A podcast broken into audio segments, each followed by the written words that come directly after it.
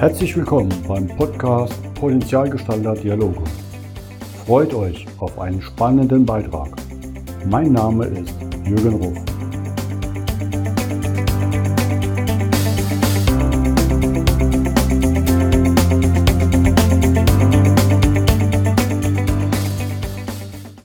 Willkommen zum heutigen Podcast. Heute geht in die Hauptstadt nach Berlin. Nein, stimmt ja gar nicht. Du bist ja heute gar nicht in der Hauptstadt, sonst in der Hauptstadt in Berlin. Und ich freue mich ganz besonders, den Robert Gierge als Gast zu haben. Hallo Rob. Hallo Jürgen, grüß dich. Vielen Dank für die Einladung. Freut mich sehr, bei dir heute im Podcast zu sein. Und wie du schon richtig sagst, bin ich normalerweise in Berlin, aber heute ausnahmsweise mal in meiner Heimatstadt in Jena. Und damit haben wir auch schon verraten, wo du ursprünglich herkommst. Wobei, genau. du nennst dich meistens Rob. Ich nenne mich jetzt auch.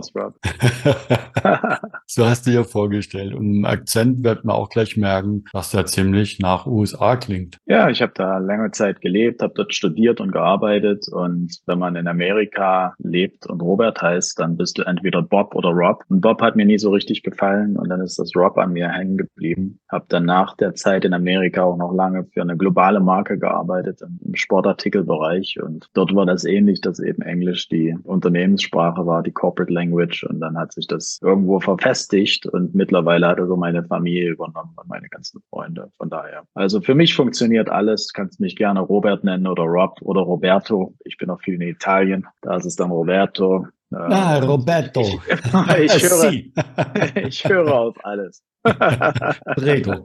Ja, jetzt verraten wir vielleicht mal gleich, wieso du in die USA gegangen bist, weil du wolltest doch Fußballprofi werden und zu der Zeit war doch in den USA die Liga noch gar nicht so stark, wie sie jetzt ist, oder? Da gab es doch kein Beckham. Da war der Beckham noch nicht in den USA beim LA Galaxy, sondern da war er noch in England und war dort Fußballprofi. Die Geschichte dazu ist, dass ich in Jena in der Sportschule war, am Johann Christoph Friedrich Gutshuts Gymnasium, was ein Sportgymnasium ist und der, der der Fußballclub dort angehangen ist. Und dann ich in der ja, Oberschule zu Gymnasiumszeit dort äh, Junioren-Bundesliga gespielt habe, dann aber den Sprung in den Profibereich nicht geschafft habe und durch eine Verbindung dann von der Sportschule beziehungsweise dem Club nach Arizona habe ich die Möglichkeit bekommen, dort äh, hinzugehen zum Studium und ein Scholarship von der Northern Arizona University zu bekommen und für diese Uni dann Fußball zu spielen und für, für ihre Erfolge kämpfen zu dürfen und gleichzeitig aber auch äh, Wirtschaft zu studieren, also Business Administration. Und dafür bin ich auch sehr dankbar. Und äh, so hat mich das, das Leben oder das Schicksal damals geleitet und ja, bin vollkommen zufrieden, dass es damals diesen, diese Wendung genommen hatte. Glaube ich, ist dann ja auch ein spannendes Erlebnis, in so einer Highschool im Studium, im Sportstudium zu sein oder im Studium mit Sport zu sein. Und dann hast du auch gleich noch Olympische Spiele mitgemacht, ne? 2002 in Salt Lake City. Wie kam es genau. dazu und was hast du da gemacht? Ja, nach meinem Bachelorstudium hatte ich erstmal meinen ersten ersten Job angefangen im Silicon Valley, äh, bin dann nach Kalifornien gezogen. Und ähm, mir war aber klar, dass ich ein Masterstudium äh, machen wollte oder Masterabschluss und bin dann wieder zurückgegangen nach Arizona nach äh, knapp zwei Jahren in dem ersten Job. Und ähm, nach dem MBA wusste ich, dass die Olympischen Winterspiele in Salt Lake City Anfang 2002 stattfinden würden. Und ich habe mir gesagt, bevor du jetzt wieder einen richtigen Job anfängst, gehst du nochmal dorthin und machst da so einen zeitlich befristeten Job ähm, für das IOC oder das lokale Organisationskomitee. Und das hat dann auch geklappt und ich hatte da eine riesen tolle Zeit, ähm, habe dort ähm, Venue Logistics gearbeitet für den Olympic Medals Plaza, habe da ganz viele Medaillengewinner äh, gesehen, aber auch Staatsoberhäupter und äh, tolle Bands und Cirque du Soleil und sehr klasse Performer und habe dort äh, viele interessante Menschen getroffen, mit denen, mit einigen von denen bin ich immer noch befreundet ähm, und es war eine sehr prägende Zeit für mich. Hat aber auch zur Folge, dass das Leben führt einen ja immer so ein bisschen weiter, dass nachdem ich eigentlich dann nach diesem Job in den USA bleiben wollte, das war mein festes Vorhaben, ist dann Anfang 2002 auch die erste Tech-Bubble geplatzt und Tausende von Amerikanern standen auf der Straße ohne Jobs. Und es war für mich dann quasi unmöglich, einen Arbeitgeber zu finden, der mein Visum sponserte. Und dann ging es wieder zurück über einen großen Teich nach Deutschland Und ja, so ist das dann das eine zum nächsten, nächsten gekommen. Aber es war so aus meinem Sportlerherzen ein Sprung, also Sportschule, dann Wirtschaftsstudium, dann wieder Kontakt oder Teil von den Olympischen Spielen zu sein, von den Winter Olympics 2002 und bin dann wieder in Deutschland ge gelandet und habe paar Monate später dann eine fast 15-jährige Karriere bei einem der größten Sportartikler der Welt angefangen. Ich sag den Namen nicht, aber die haben drei Streifen. Ich wollte gerade sagen, die, die drei Streifen haben und äh, viele Sportartikel äh, herstellen, die ich auch getragen habe oder.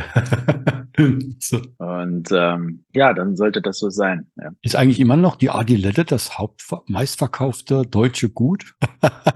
ich kenne die aktuellen Zahlen jetzt nicht mehr, weil ich jetzt schon seit 2016, Ende 2016 raus bin. Aber ich, ich würde das vermuten, dass die immer noch dabei ist unter den meistverkauften Produkten. Also man kann sagen, du warst Director Head Office Global Brands zum Schluss, ne? Also ganz bescheidene genau. Karriere. Ja, also bei Adidas habe ich verschiedene Dinge gemacht. Also habe eine Abteilung angefangen, die hieß damals Strategic Marketing. Da habe ich so viele Post-Merger Integration Sachen gemacht. Damals gehörte noch Salomon äh, zum, zum Konzern, äh, zur Konzernstruktur. Und alles, was unter Salomon aufgehangen war, wie äh, eine Radmarke namens Mavic. Wir haben damals die Adidas Mavic Cycling Group gegründet und, und aufgebaut. Und solche Projekte äh, am Anfang. Dann hatte ich ein ganz tolles Projekt vor 2006, nämlich die Fußball-WM 2006. Also als ehemaliger Fußballer war das ein Traumjob für mich, das zu koordinieren, die ganze Marketing-Orchestrierung, dass alles zusammenkommt, alle Elemente, plus Roadshow in die gesamten Regionen und Länder, die Adidas äh, bedient. Und dann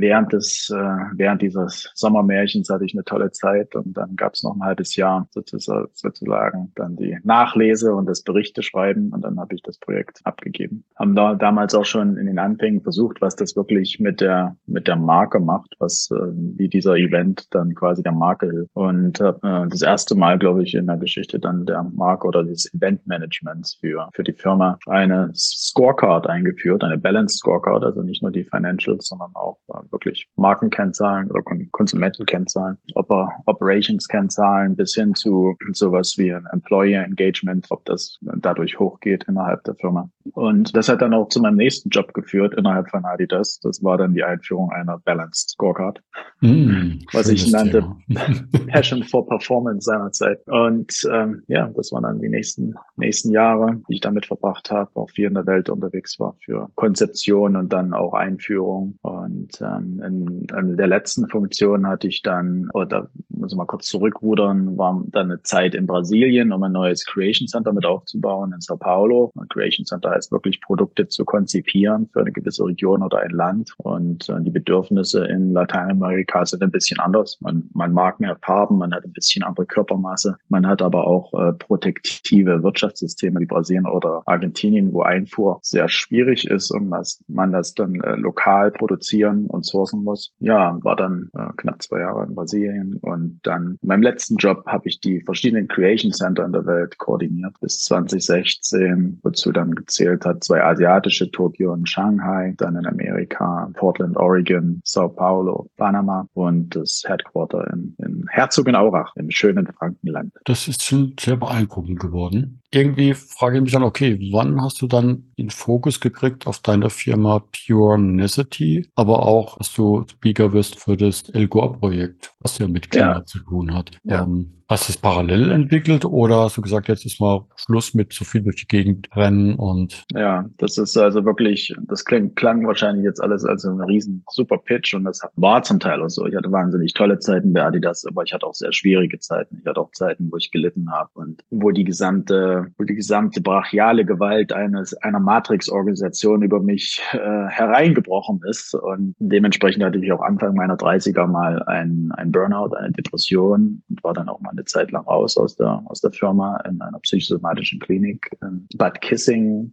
Ähm, bin dann wieder zurückgekommen und damit mit diesem ersten Breakdown damals hat auch so meine spirituelle und meine Purpose-Reise angefangen. Da ist dann viel in Bewegung gekommen, nicht nur, dass ich dann angefangen habe zu meditieren und mir die großen Sinnfragen des Lebens zu stellen, sondern auch, was ich denn so jeden Tag mache und wofür ich einen Wert beitrage und zu welchem System ich dann einen Wert beitrage und neben natürlich auch den systemischen Problemen, die man in so einer großen äh, Matrix-Organisation hat mit Politicking etc., was einen schon auf die Energie und die Kraft zieht, kam mir auch immer mehr das Bewusstsein, dass ich wirklich ein Teil von diesem, von dieser Konsumkultur war, weil ich tagtäglich eben Bedürfnisse kreiert habe, die es gar nicht gab vorher. Ja. Und dass die Menschen immer mehr konsumieren. Und durch meine vielen Reisen, Südamerika, aber auch in China, habe ich eben gesehen, wie leben, Leute dort noch leben, wie die Umwelt verschmutzt wird, wie die Emissionen nach oben gehen, wie das Wasser verdreckt wird. Und das war mir sehr präsent dann irgendwann, dass ich Teil von dem System bin. Ein Rädchen in diesem großen Gebilde. Und ist dann ge gereift, hatte dann nach Jahr zwölf auch nochmal ein äh, Sabbatical, mal eine Auszeit. Dann kam noch mehr in Schwung. Und äh, so um dieselbe Zeit, 2015, wurden dann auch die UN-Nachhaltigkeitsziele, die SDGs, verabschiedet. Und ich war da sofort Feuer und Flamme. Das hat mich sofort ge gekitzelt, so Krümel und wollte da irgendwie ein Teil von sein. Und in der Firma habe ich dann leider einiges noch eher als Greenwashing erlebt, wo ich dachte, okay, vielleicht kann die Firma da auch einen Beitrag zu leisten. Aber das hat sich dann nicht so bewahrheitet. Und dann war es irgendwann klar, dass ich da nochmal weg musste, nicht wissen, was danach kommt. Ja. Und bin dann abgekündigt 2016 und bin dann ausgetreten aus der Firma, bin im Guten gegangen, hatte immer noch eine gute Verbindung zu den Leuten, die noch dort sind seitdem. Und äh, ja, habe auch immer noch eine positive, positive Erinnerung. Bin auch sehr dankbar für das Kapitel mit allen Höhen und Tiefen, weil es mich wirklich auch geprägt hat in diesem Zusammenhang und mich dann auch diese nächste, nächste Stufe meines Seins und Wirkens gehoben hat. Und dann, äh, als ich draußen war, war ich dann so einem Jahr knapp auf, sagen wir mal, einer, im Englischen sagt man eine Quest. Ja, eine Quest ist keine gezielte Wanderung, sondern man, man wandert umher, ein Umherwandern und probiert mal verschiedene Dinge aus. Also ich war in einem Flüchtlingslager in Lesbos und habe dort als Volontär mitgearbeitet im medizinischen Dienst. In Moria, eines der größten Flüchtlingslager, die es dort gibt in Lesbos, was sehr ein sehr wichtiges, eine sehr wichtige Erfahrung für mich war. Sehr,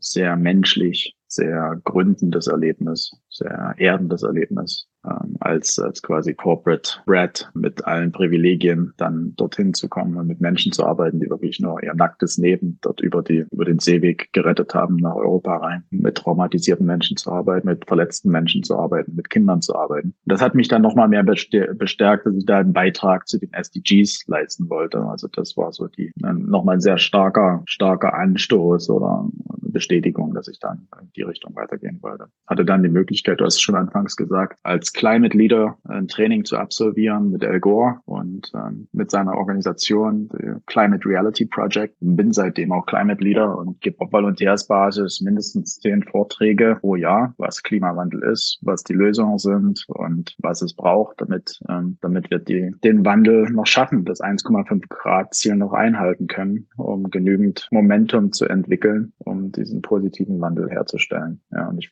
pflege dort auch bewusst ein positives Narrativ und gehe nicht so in diese Doomsday-Sprache rein, weil es das eigentlich braucht. Wenn genügend Leute davon überzeugt sind, dass es noch geschafft wird, dann werden wir es auch schaffen. Absolut. Und jeder kann mit kleinen Sachen ja beitragen. Ja. Das Schöne ist, wir haben uns ja gefunden oder wurden gefunden, je nachdem, wie man es nimmt, weil es natürlich ein verbindendes Element gab. Und die verbindenden Elemente sind witzigerweise diese Meditation, diese Achtsamkeit und diese Nachhaltigkeit.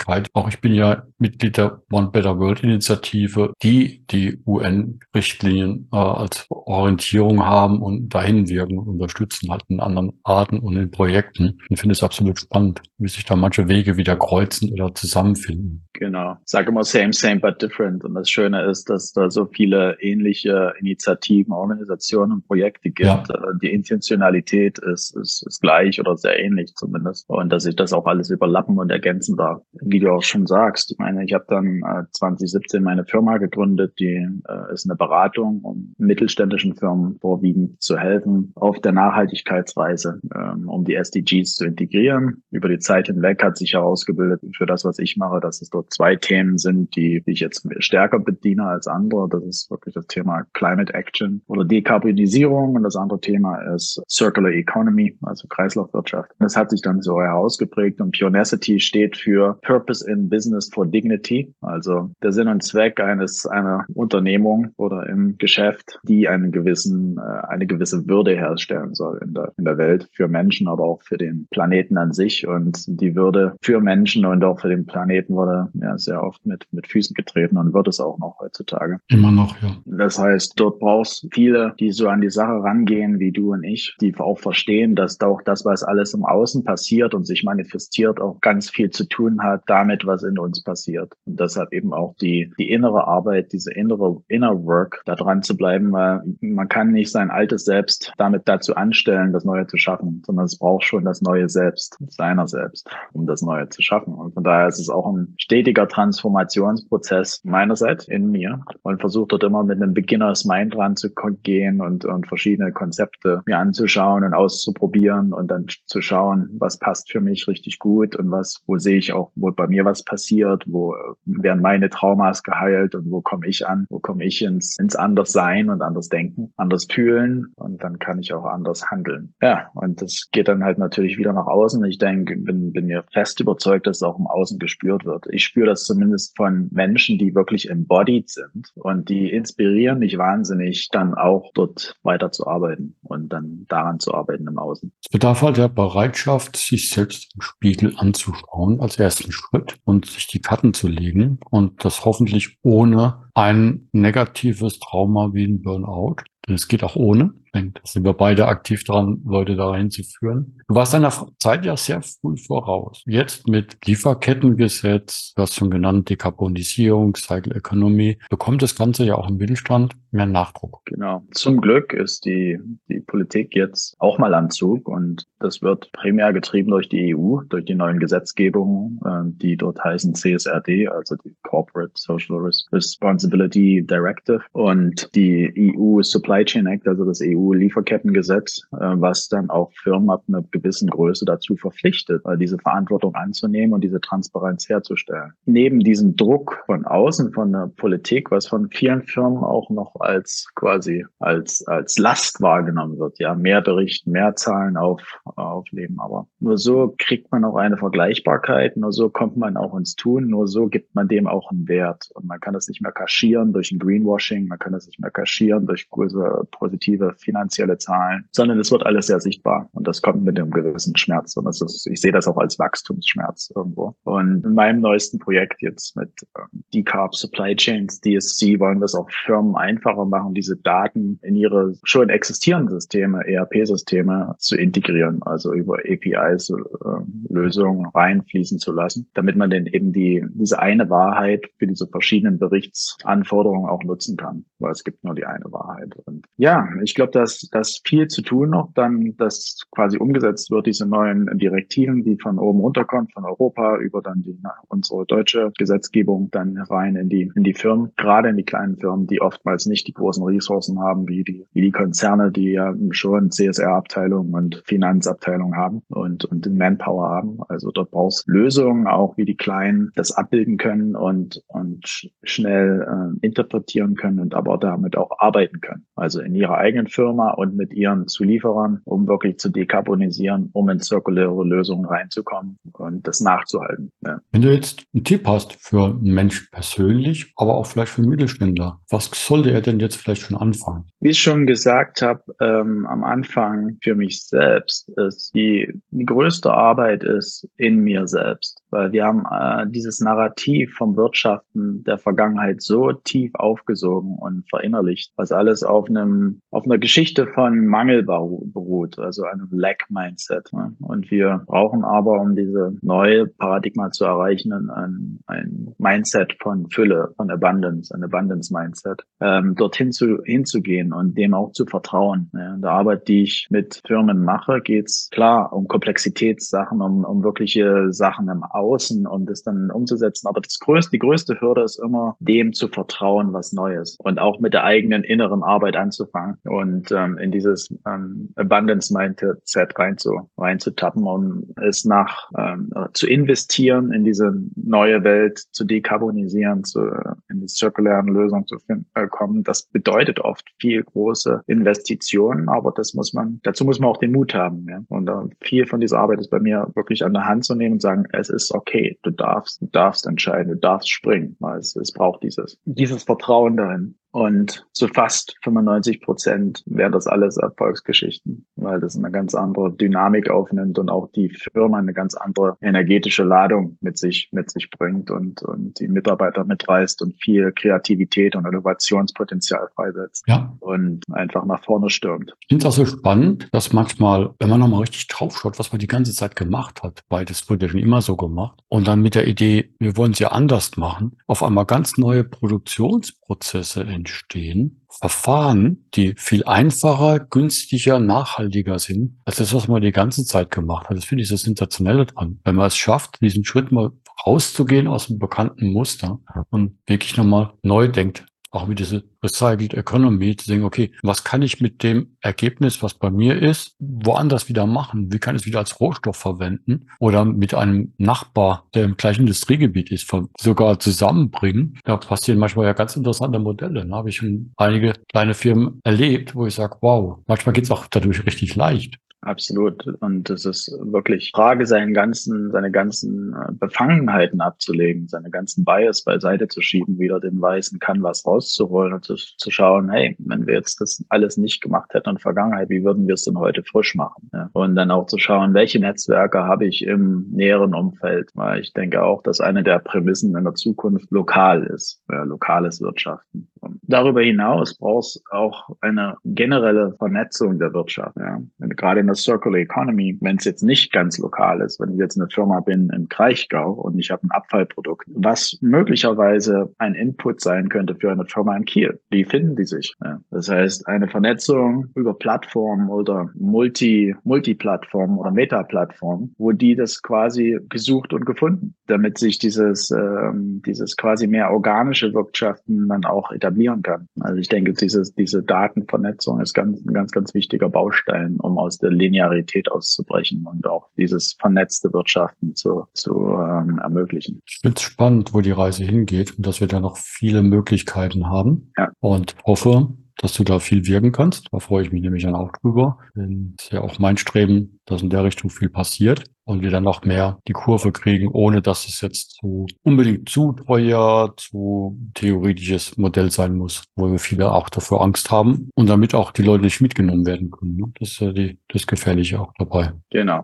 Absolut. Rob, ja. herzlichen Dank für deinen Besuch und für deine Aktion, die du magst, die spannende Reise, ähm, wo ich sage, Mist, das sind so ein paar Berührungspunkte, da hätten wir uns mal ein bisschen früher treffen können. da hätte es ein paar schöne Sachen gegeben auf den Vernetzungen, aber ja, so hat es jetzt gefunden und ich hoffe, wir bleiben lang noch im Kontakt und können auf unseren Kanälen einiges bewirken. Vielen Dank, Jürgen. Vielen Dank für die Einladung. Ich danke dir. Bis bald. Tschüss. Bis bald. Tschüss.